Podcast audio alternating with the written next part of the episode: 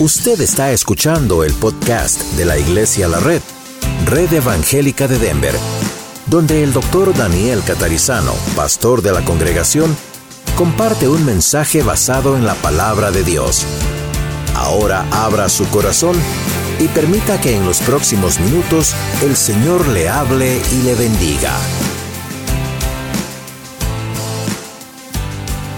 Las ordenanzas que el Señor Jesús nos ha dejado y las prácticas de la iglesia cristiana y el domingo pasado estuvimos hablando acerca de la Santa Cena o la Cena del Señor y hoy vamos a hablar acerca de, obviamente, el bautismo. Así que si usted tiene su Biblia y si no tiene una Biblia y quiere tener una Biblia, levante bien alto la mano y atrás nuestros sugieres lo detectan, le traen una Biblia y si usted no tiene una Biblia en su casa, Iglesia la Red le regala esa Biblia, ¿ok? Así que levante la mano si no la tiene o quizá la tiene en su teléfono celular, está bien pero sí es interesante que siga el relato de la palabra de Dios. Eh, como digo, continuamos esta miniserie de ordenanzas y prácticas de la iglesia cristiana. El bautismo cristiano, mientras buscan en Romanos capítulo 6, Romans chapter 6, ah, es un testimonio externo. que es, es un testimonio externo de algo que ha ocurrido internamente en el creyente. Y esto ilustra la identificación de usted y de mí con Cristo cuando nosotros somos salvos, cuando hemos confiado en el Señor. Entonces vamos a mirar ahí en Romanos capítulo 6. Este es el apóstol Pablo escribiendo a la iglesia en la ciudad de Roma, de ahí por supuesto el nombre Romanos.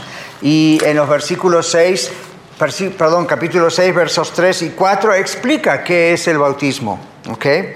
Entonces dice, ¿o no sabéis que todos los que hemos sido bautizados en Cristo Jesús, hemos sido bautizados en su muerte? Porque somos sepultados juntamente con Él para muerte por el bautismo, a fin de que como Cristo resucitó de los muertos por la gloria del Padre, así también nosotros andemos en vida nueva. Entonces, hoy quiero hablar de dos o tres puntos brevemente sobre qué es el bautismo y vamos a hablar también de quiénes deben bautizarse y luego, así tipo radio, varias preguntas típicas sobre el bautismo que estoy seguro muchos de ustedes tienen, a ver si con la ayuda del Señor podemos responderlas. En primer lugar, el significado del bautismo. Ya ustedes han escuchado en el video la idea del significado en el bautismo. En primer lugar es un acto externo, como hemos visto, que se hace, y muchos de ustedes como yo nos hemos bautizado en agua, es un acto externo, es un acto gráfico, así como los videos son gráficos, como una foto es gráfica, como un role playing es algo gráfico. Es algo gráfico que se hace demostrando qué ha ocurrido con la persona internamente. Entonces la acción de ser sumergido en el agua, instantáneamente, por supuesto, otra vez incorporado a la superficie, indica varias cosas. La primera cosa que indica es, cuando la persona se bautiza, está diciendo, yo creo que el Señor Jesucristo, el Hijo de Dios, vino del, del cielo a morir en la cruz del Calvario por mí. Y creo que Él murió y fue sepultado.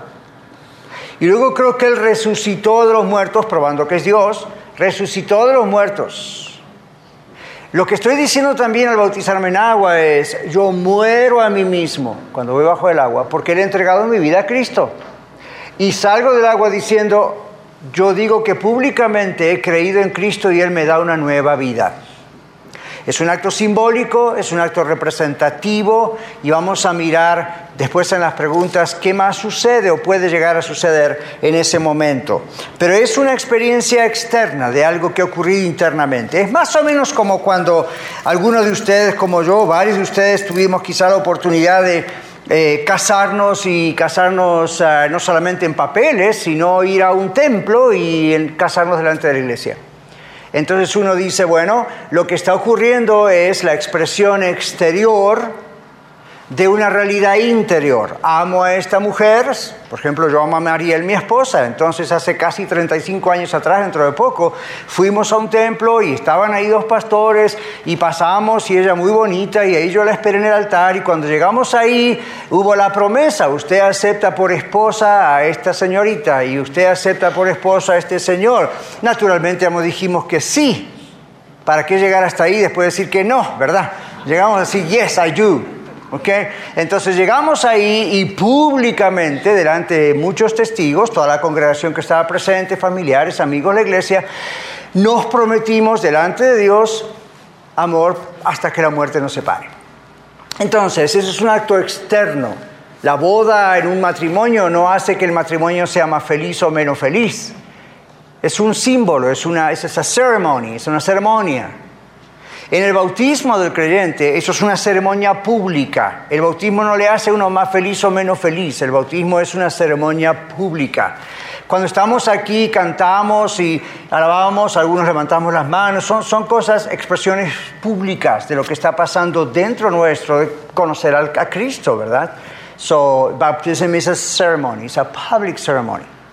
Okay? It's, it's nothing else than that. It's a public ceremony where you're telling the world and God, I do believe that Jesus Christ is the Son of God. He came to save me. He died at the cross for me. He went to the tomb, then he rose again. He's God. What I'm doing in the representation of the water baptism is exactly that. And it's only that. Okay? Entonces, es un paso de obediencia al Señor. Algunos se preguntan eso, ¿me debo bautizar sí o no? Ya me bauticé de pequeño, ¿qué hago ahora? Ya vamos a responder esas preguntas. De acuerdo a la Biblia, el bautismo del creyente es simplemente un paso de obediencia. It's obeying God. Jesus commanded us to be baptized in His name. Okay? Es una proclamación pública de fe. En la iglesia, al comienzo de la iglesia, hace unos dos mil años atrás, eh, como yo les digo muchas veces, no se sabe históricamente que la gente pasase al frente a un altar, levantase la mano, escribiese una tarjeta, por supuesto no va a llamar por teléfono, no existía. Entonces la manera de públicamente decir yo creo en Cristo Jesús y Él es mi Salvador era bautizándose. Se hacía públicamente, en aquellos años la gente corría riesgo de vida bautizándose, porque no se hacía en secreto, se hacía en público como hemos visto en los videos.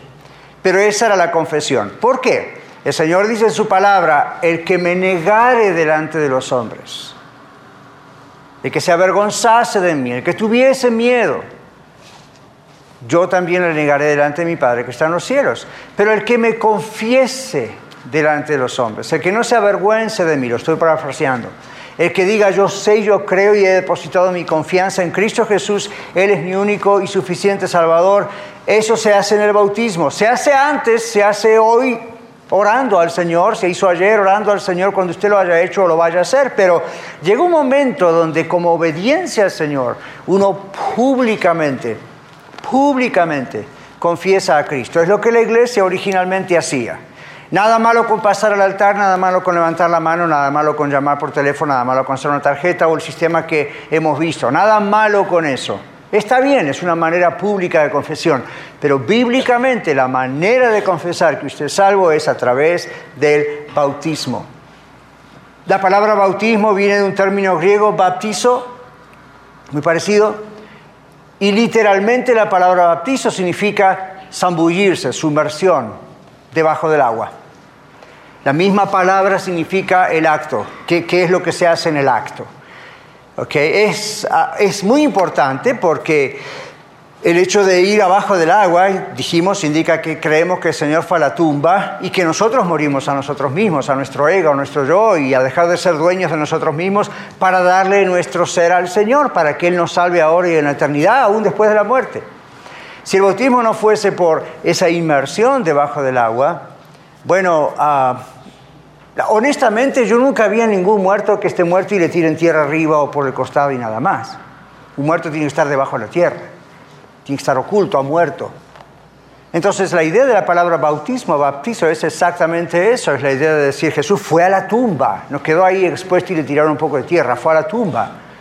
Y la idea de morir a uno mismo es voy yo a esa tumba, figurativamente hablando, ¿verdad? Yo muero, como Pablo decía, ya no vivo yo, ahora vive Cristo en mí. Él tiene el dominio de mi vida y quiero que tenga el dominio de mi vida porque le he entregado mi vida, he confiado mi salvación eterna a Él. Imagínense, dice big business. Es un gran, gran, gran asunto esto. Entonces, eso significa el bautismo. Es importante, como dijimos, el bautismo porque en primer lugar es un acto de obediencia, es obeying God. Segundo, es una declaración pública de fe en Cristo y un compromiso con Él, como en la boda, como en el casamiento. Y tercero, es una identificación con la muerte, el entierro y la resurrección.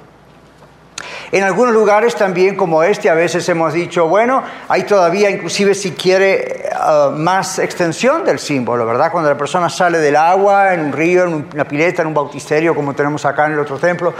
La idea es también que uno cree que Jesús ascendió a los cielos, de donde volverá a buscarnos, y la idea es que cuando uno sale del agua, un poco la idea simbólica también es, yo salgo una nueva vida que Dios me ha dado.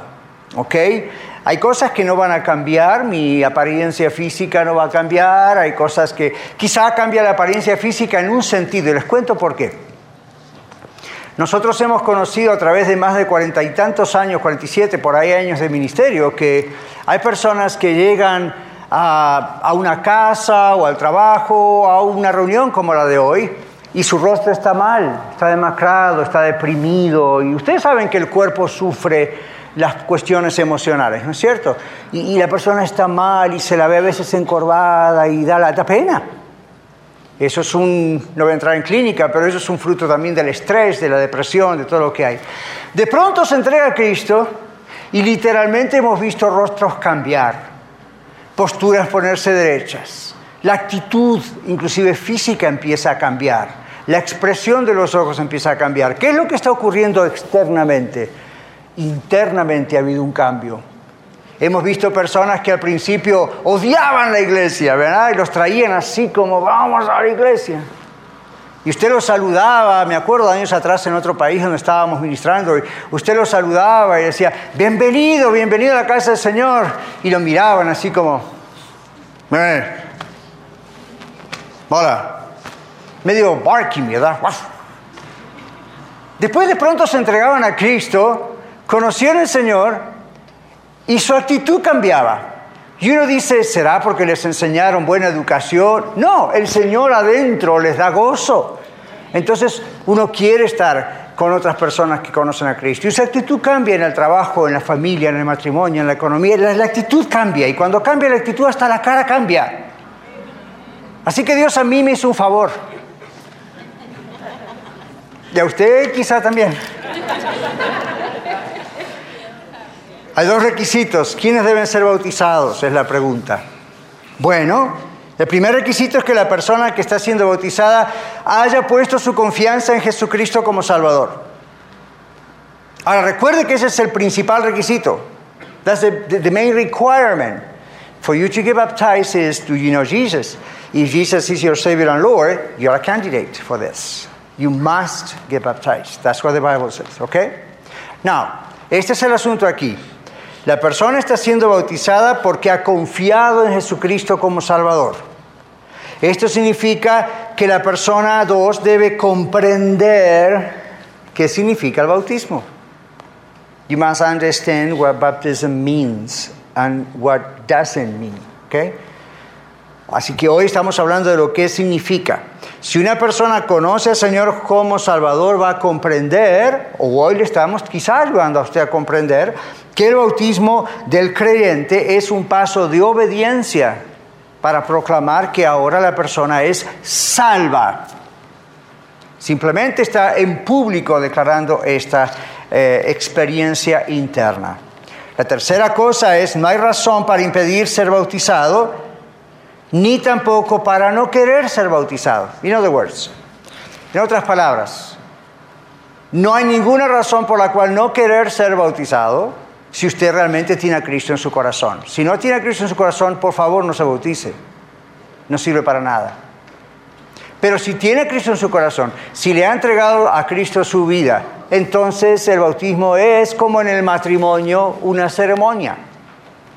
Ahora, hay iglesias que respetamos que de pronto tienen ciertos requisitos para que una persona se pueda bautizar que honestamente no están en la Biblia. Quizás son buenas intenciones de esas personas y está bien, los respetamos. Pero la Biblia no tiene requisitos para que la persona se bautice. El requisito es que la persona se haya entregado a Cristo. Y usted dice, bueno, ¿qué pasa si estoy en concubinato, en unión libre. ¿Qué pasa si estoy juntado, no estoy casado, casada? Bueno, yo respeto que en algunos lugares le van a pedir que primero se case y luego se bautice. No está mal, el problema es que la Biblia no dice nada al respecto. Lo que la Biblia dice es que la persona tiene que sinceramente haber entregado su vida a Jesucristo. Las cosas viejas pasaron a partir de ahora, desde que se, entregó a Cristo, no desde el bautismo. Desde que se entregó a Cristo, todas las cosas son hechas nuevas. Usted dirá, bueno, pastor, pero ahí hay una situación un poco extraña, incómoda. Ya es cierto. Y como una nueva persona que ahora es hija o hijo de Dios, va a tratar de arreglar esta situación. Porque obviamente hay que arreglar esa situación por su propio bien. Y porque el Señor nos dice que no debemos vivir en ese tipo de situaciones. Ahora que tenemos a Cristo lo aceptamos, lo comprendemos y le vamos a pedir a Dios que nos ayude para arreglar la cosa. A veces, no es, tan, a veces es un poco complicado, ¿verdad? Dependiendo de las situaciones legales. Pero el Señor nos va a ayudar. Pero el único requisito es creer en Cristo. Y no creer en Cristo como quien cree en un personaje histórico. Creer en Cristo es depositar su confianza en Cristo. Yo le hago esta pregunta. La pregunta que nadie quiere escuchar. Si usted muere hoy, ¿usted sabe qué pasa con usted? Do you know what happens if you die today? Oh, I don't want to even think about it. Okay, don't think about it. Someday it's going to happen anyway. Ni lo piense, pero algún día va a pasar, a menos que venga el Señor Jesús antes. Entonces, este es el asunto. ¿Por qué estar con ese temor cuando el Señor dice que el problema Él lo puede solucionar? Pero el problema no lo va a solucionar a menos que usted no quiera. Si usted quiere y usted le entrega a Cristo su vida, asunto arreglado. ¿Ok?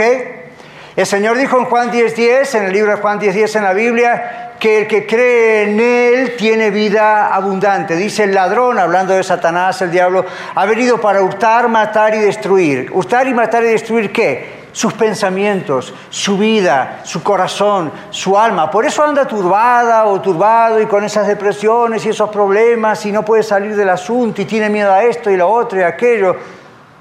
Venir a Cristo no le soluciona todo de golpe, pero venir a Cristo le soluciona el hecho de que usted no está luchando solo está el Señor con usted y usted tiene seguridad en el Señor, pase lo que pase. En cambio, si usted no tiene Cristo en su corazón, encima tiene toda esta bola de cosas con las que tratar. Entonces, cuando usted acepta a Cristo como Salvador, el Señor le separa y dice, este es mío, como venimos diciendo. Pone su nombre allí y pone su sello allí y la Biblia dice en las palabras del mismo Señor Jesús, mi Padre que me las dio mayores que yo y nadie las puede arrebatar de la mano de mi Padre. En Efesios capítulo 6, versos 10 al 20, el famoso texto de la guerra espiritual, Pablo, inspirado por el Espíritu Santo, dice, vístanse de la armadura de Dios. ¿Se acuerdan de ese texto? Muchos de ustedes. ¿Se acuerdan una de las partes? Pónganse el yelmo de la salvación. ¿Qué es eso? Es un casco. Parecido al que nosotros si manejamos una bicicleta o una motocicleta nos ponemos un casco, ¿verdad? Para si nos caemos no rompemos la cabeza. La idea de ponerse el yelmo de la salvación es la idea de estar seguros que estoy salvo y de recordar constantemente en mi mente que cuando Satanás viene a decirme, hiciste esto, hiciste esto, hiciste esto, por lo tanto no eres salvo, yo no puedo mirar a los ojos y decirle, mi Padre me ha perdonado todo eso en Cristo y soy salvo. Tengo que arrepentirme, tengo que cambiar, Dios me va a disciplinar, ya, pero yo soy salvo.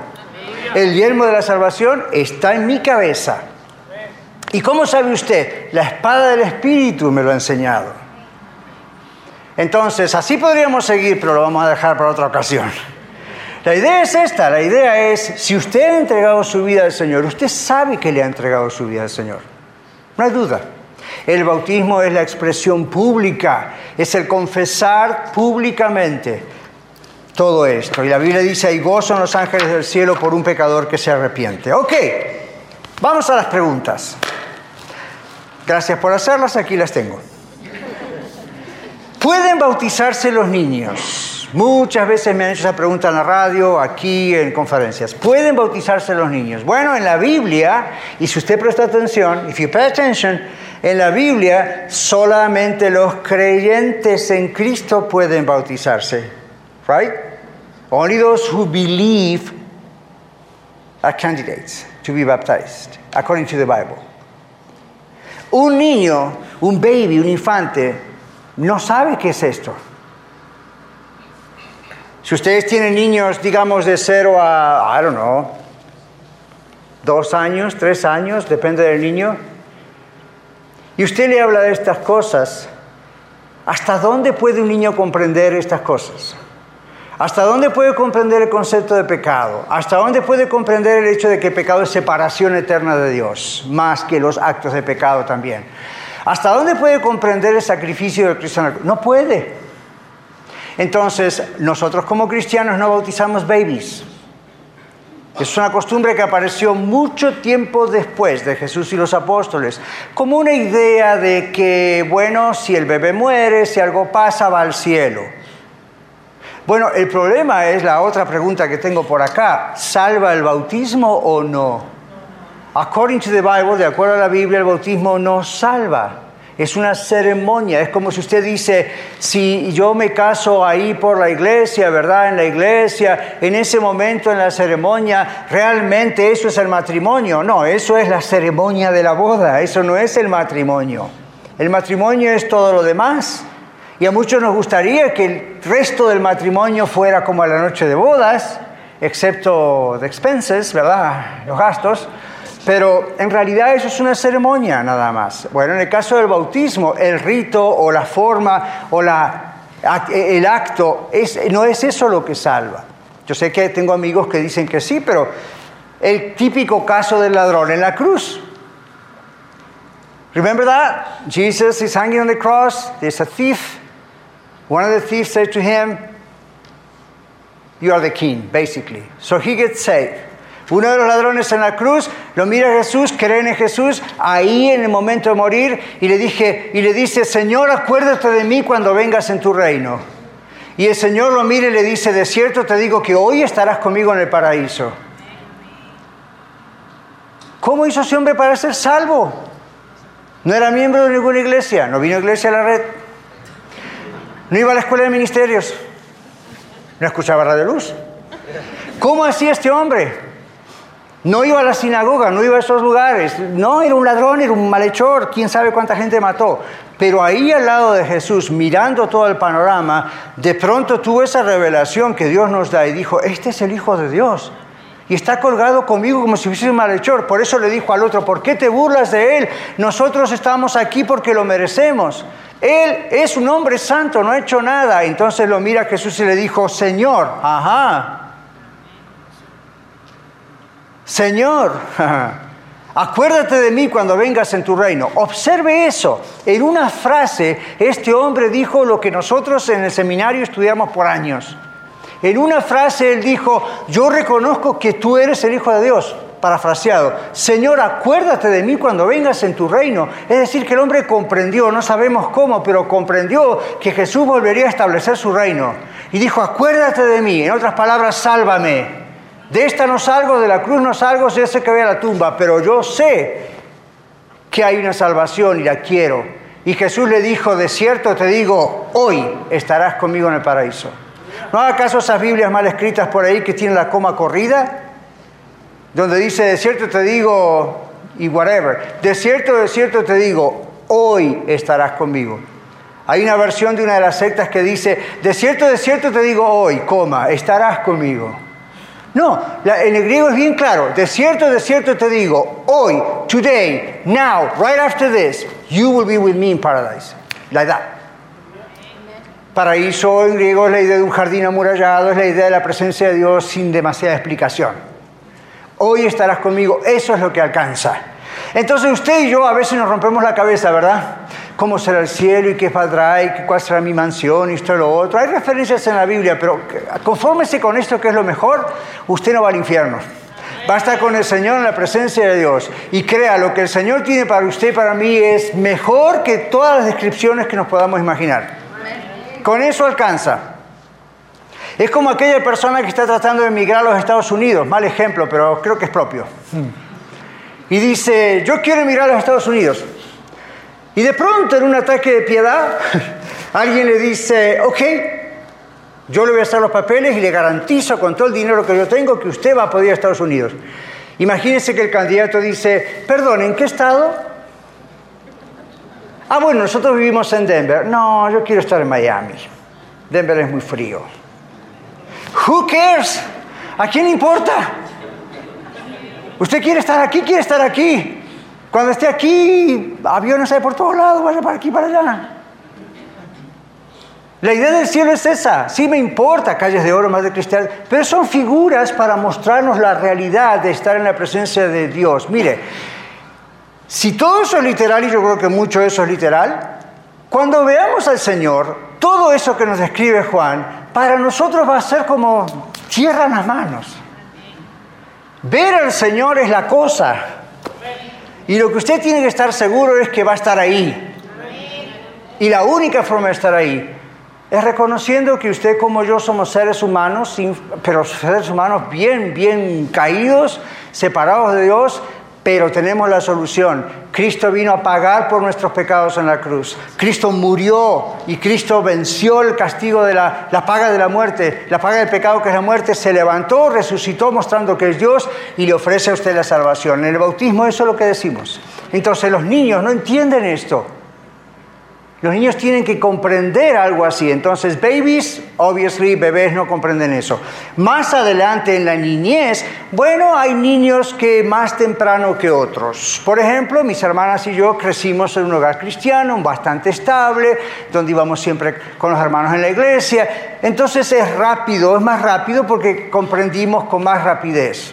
Yo entregué mi vida a Jesucristo a los 10 años. Hasta los 10 años, cada vez que el pastor hacía un llamado a conversión, yo levantaba la mano. Entonces yo estaba reconvertido.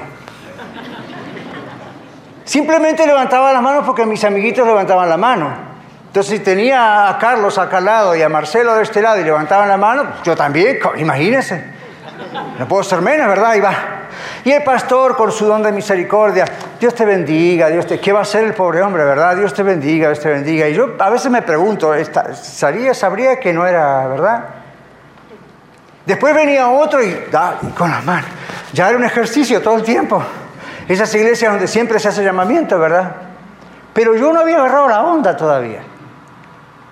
Yo pensaba, bueno, soy un hijo de creyentes, mis padres están en el ministerio, estamos siempre en la iglesia, estamos así. Había coro de niños, yo cantaba en el coro de niños. Venía un drama de Navidad, yo estaba en el drama de Navidad. Necesitaban a alguien que dijera una poesía de memoria, ahí estaba yo una poesía de memoria. Entonces, claro, la gente pasaba al frente y daba sus testimonios. Y cuando ellos contaban los testimonios, yo estaba como usted sentado en esa silla y pensaba, ni edad tengo para cometer esos pecados. Por lo tanto, soy salvo. Pero un día, una mañana como esta, de pronto, pum, pum, ¿verdad? Un sacudón allá adentro. Y yo comprendí que no importa que fuese hijo de ministros o hijo de lo que sea, yo era pecador. Y la paga del pecado es muerte, separación eterna de Dios. Y en ese momento, le aseguro, me agarró una explosión de ponerme a llorar, comprendí lo del pecado no sé cómo cuando el pastor pidió pasar al frente, no sé cómo llegué, porque me acuerdo que me iba desarmando por el camino. Era increíble y al mismo tiempo uno dice, ¿cómo una criatura de 10 años puede tener tanta convicción de pecado? ¿Qué ha hecho en su vida? ¿Qué pecados había hecho en mi vida? ¿Alguna vez le robé dinero a mi mamá? Sí, lo sabe, no hay ningún problema. ¿Alguna vez dije alguna mala palabra? No acostumbraba, pero alguna vez se me escapó. Más de alguna vez. Y alguna vez me peleé con algún compañero en la escuela, no era peleador, pero más de una vez se la merecía. Entonces, esos eran mis pecados, hermanos. Por lo demás, yo iba a la iglesia, alababa al Señor, ofrendaba, ya de pequeño hacía todas las cosas que hay que hacer. De pronto el Espíritu Santo tocó mi corazón. Daniel, esto que vienes escuchando desde el año cero de tu vida, haz caso a esto, porque no sabes si hay tiempo. Y el Señor tocó mi corazón profundamente. Yo no sentí ni vi ángeles, no vi nada extraño, simplemente reconocí lo que significa soy pecador, necesito al Salvador y entregué mi vida a Jesucristo. Más tarde me bauticé y aquí estamos. Ahora, usted tiene ese caso. Si los padres cristianos quieren dedicar a sus hijos, dedíquenlos. Este año tuvimos el nacimiento de Michelle, la niñita de la bebé de nuestros hermanos Linares, y las presentamos allí en el basement cuando cabíamos. Las presentamos, ¿verdad? Ahí, sus padres. Eso no es un bautismo, eso es simplemente un reconocimiento público. Señor, gracias por esta bebé, la entregamos a ti, cuídala y ayúdanos, punto. Pero nunca piense usted tiene que bautizar a sus bebés, por lo menos en la iglesia cristiana, o niñitos que todavía ni, ni, ni, comprenden, ¿ok? Cuando ya van comprendiendo uno puede hablar y aquí a veces hemos bautizado a algunos niños de cierta edad que ya hablamos con ellos y ellos comprenden bien lo que está ocurriendo y han tenido una experiencia de salvación. Otra de las preguntas, ¿el bautismo salva? En la Biblia no dice que salva. Podemos hacerle decir que salva, pero no dice que salva, ¿ok? Si el bautismo salvase el pobre de la cruz, estará en el infierno en este momento. Sin embargo, el Señor le dijo, hoy estarás conmigo en el paraíso. Ahora, algunos dicen, bueno, es una excepción, el pobre hombre no se podía bautizar. Ok, pero si para el Señor Jesús el bautismo era requisito de salvación, en este ladrón no hay esperanza para el pobre hombre. No puede un rito salvar a nadie. La Biblia dice, la sangre de Jesucristo, su Hijo, nos limpia de todo pecado. Es Cristo el que nos salva. Luego esto es un acto de obediencia que tenemos que hacer para públicamente confesar a Cristo sin temor, pero no es el rito el que nos salva. No es, es la, obediencia, el acto de obediencia, el acto en sí, la ceremonia en sí, no tiene un poder salvador. Cristo tiene el poder salvador. ¿Ok? Entonces, ¿es necesario bautizarse? Sí, es un acto de obediencia, pero el bautismo en sí no salva. El bautismo en agua por inmersión es un paso de obediencia. Otra pregunta, ¿se puede participar de la cena del Señor si uno no ha bautizado todavía? La Santa Cena que hablábamos el otro día, la Cena del Señor. Bueno, otra vez vayamos a la Biblia. En la Biblia no está el bautismo como requisito para participar de la Cena del Señor. Es una buena práctica. Uno podría pensar primero es una cosa y luego la otra, right? Pero la idea es, en la Cena del Señor, que tampoco salva, como vivimos el domingo, es Alguien que cree en Cristo como Salvador y Señor participa de los elementos del pan y el jugo de la vid, como vimos el domingo gráficamente, y participamos juntos porque creemos en Cristo. Otra vez, no solo porque creemos, hemos depositado nuestra confianza en Él, somos salvos, le hemos entregado la vida a Cristo. Lo que es raro pensar es, si una persona es capaz de poder participar de la cena del Señor, ¿por qué no puede ser capaz de testificarlo públicamente obedeciendo a través de las aguas del bautismo como manda el Señor? Entonces ahí viene la otra cuestión. ¿Hay alguna excusa para no ser bautizado? Zero. No, no hay excusa, es un acto de obediencia a Dios. Otra pregunta, ¿qué hago si cuando me bauticé no supe lo que hacía? Aquí hay dos escenarios. No supo lo que hacía porque era un baby, ni se acuerda lo que pasó. O dos, lo empujaron al agua. Tal vez no literalmente, ¿right? Pero le dijeron, yo tuve aquí personas que han venido a la red y las hemos tenido en consejería o simplemente me han hecho la pregunta ahí en los pasillos. Me dijeron, pastor, yo una vez fui a una iglesia, estaba, había bautismo y me vinieron y me dijeron, ¿no quiero bautizarse? Yo dije, ¿para qué? Y me dijeron, para ser salvo. O, porque estamos haciendo bautismo. Ok. Y se bautizó.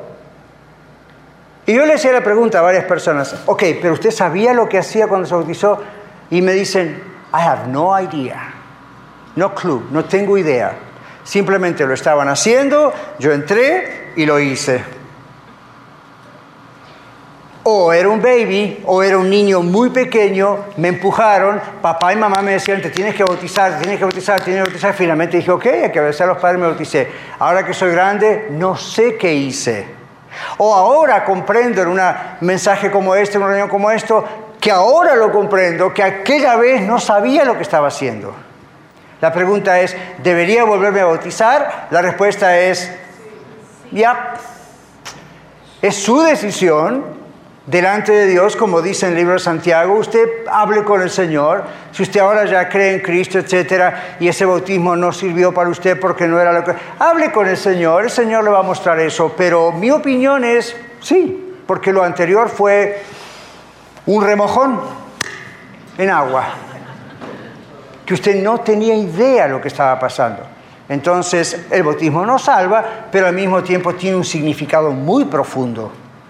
Y si usted no sabía lo que estaba haciendo, pues no sirvió. ¿Ok? Así que creo que esa, está bien, bien clara. Otra pregunta más, la última. ¿En nombre de quién debe hacerse el bautismo? En Hechos capítulo 2, versículo 38, Pedro menciona a sus oyentes que debían creer, arrepentirse, creer y bautizarse en el nombre de Jesús. En Mateo 28, que vimos el otro día, Jesús dice, en el nombre del Padre, del Hijo y del Espíritu Santo. Entonces uno dice, ok, ¿a quién le hago caso? Y uno dice, bueno, hagámosle caso a Jesús. Por supuesto, pero ese argumento es decirle a Pedro que estaba equivocado. Y sin embargo eso también es palabra de Dios. Entonces, alumnos de la Escuela de Ministerio, varios aquí, ¿cómo se soluciona esa aparente contradicción? Estudiando por qué Pedro dijo eso. Pedro dijo eso enlazado con otro versículo anterior, donde, en otra parte de Hechos, donde Pedro dice, porque no hay otro nombre dado a los hombres bajo del cielo en que podamos ser salvos.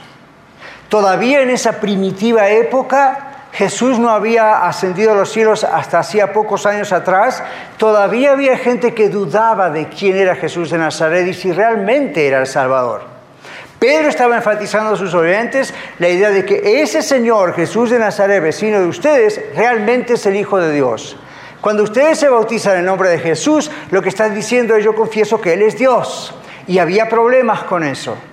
Eso no es una contradicción a lo que el Señor ordenó de bautizarse en el nombre del Padre, el Hijo y el Espíritu Santo. Además, porque cuando uno dice Jesucristo es el Señor, uno automáticamente, por decirlo así, está dándose cuenta, lo que decimos en inglés el Godhead, se está dando cuenta quién es Dios.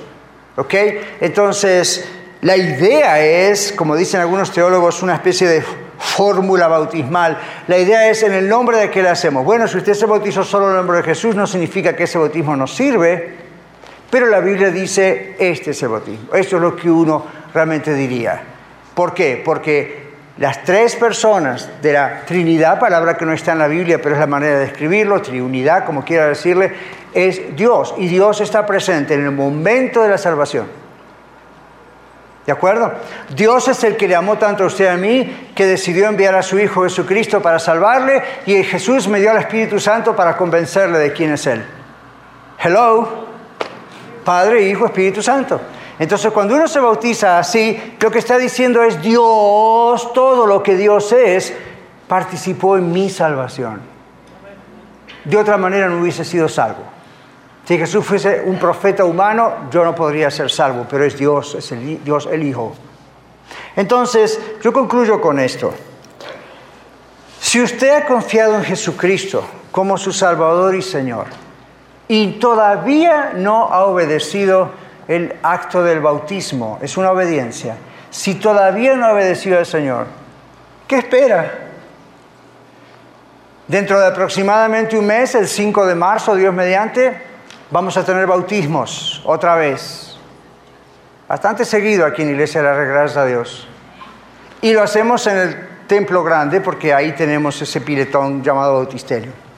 Si usted todavía nunca se ha bautizado, uno. Dos, si usted sabe que el día que lo bautizaron, nomás lo pasaron por agua, usted no sabía lo que estaba haciendo, candidato seguro.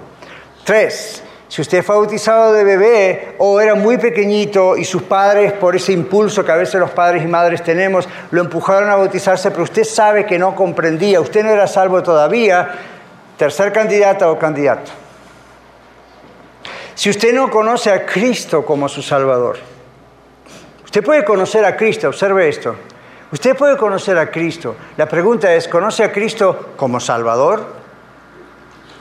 Hay mucha gente que me conoce a mí vía la radio, pero yo no soy pastor de ellos. En cambio, soy pastor de ustedes. Entonces ustedes dirían, ¿usted conoce al pastor Daniel Catarizano? Oh, sí, lo conozco, sé quién es, escucho de él. Pero es él su pastor. Ah, no, yo voy a otra iglesia. Ok, entonces no es su pastor. Lo conoce, pero no como pastor. Lo conoce como un individuo que anda por la ciudad. Usted puede conocer a Cristo conociendo de Cristo. Viene aquí a la congregación, escucha la radio o le han dicho en algún lugar y usted sabe quién es Cristo. Yo no le pregunto si usted sabe quién es Cristo. Yo le pregunto, ¿usted tiene a Cristo en su corazón? Usted conoce a Cristo personalmente. Algún día usted le dijo a Dios, me arrepiento por mis pecados y te entrego mi vida y recibo el regalo de que Cristo murió por mí en la cruz y es mi Salvador. Yo lo conozco a Él personalmente y a partir de hoy lo van a conocer cada vez más. Si esa es su experiencia, usted es salvo. Si esa no es su experiencia, usted necesita ser salvo. Y en ocasiones decimos, bueno, voy a esperar hasta mañana, lo voy a entender mejor. Y si no llega mañana, ¿qué hacemos? No va a ser el primer funeral donde estamos frente a un cajón y todo el mundo dice, era bueno el muerto. Y uno como pastor lo llaman para decir de una bendición, diga algo, y la gente está esperando que uno diga, este finado está con Dios en el cielo. Cuando yo sé que no está, no digo que está. Si esta persona nunca recibió a Cristo, si nunca lo confesó públicamente, por más que yo lo haya llamado mucho, no puedo mentir, no puedo decir, está en el cielo, con sus parientes gozando. La Biblia dice que no está ahí si no conoce a Cristo. Y la Biblia no dice que, bueno, está por ahí deambulando en algún medio lugar hasta que a ver quizá algún día. No lo dice la Biblia. Esos son inventos humanos que se agregaron después, que no están en la Biblia. Son falsas interpretaciones. Por favor, no se vaya al infierno por una falsa interpretación. Asegúrese que va a estar con el Señor porque ha recibido a Cristo como Salvador. Muchas gracias por escuchar el mensaje de hoy. Si tiene alguna pregunta en cuanto a su relación personal con el Señor Jesucristo o está buscando unirse a la familia de la Iglesia La Red, por favor no duden en contactarse con nosotros.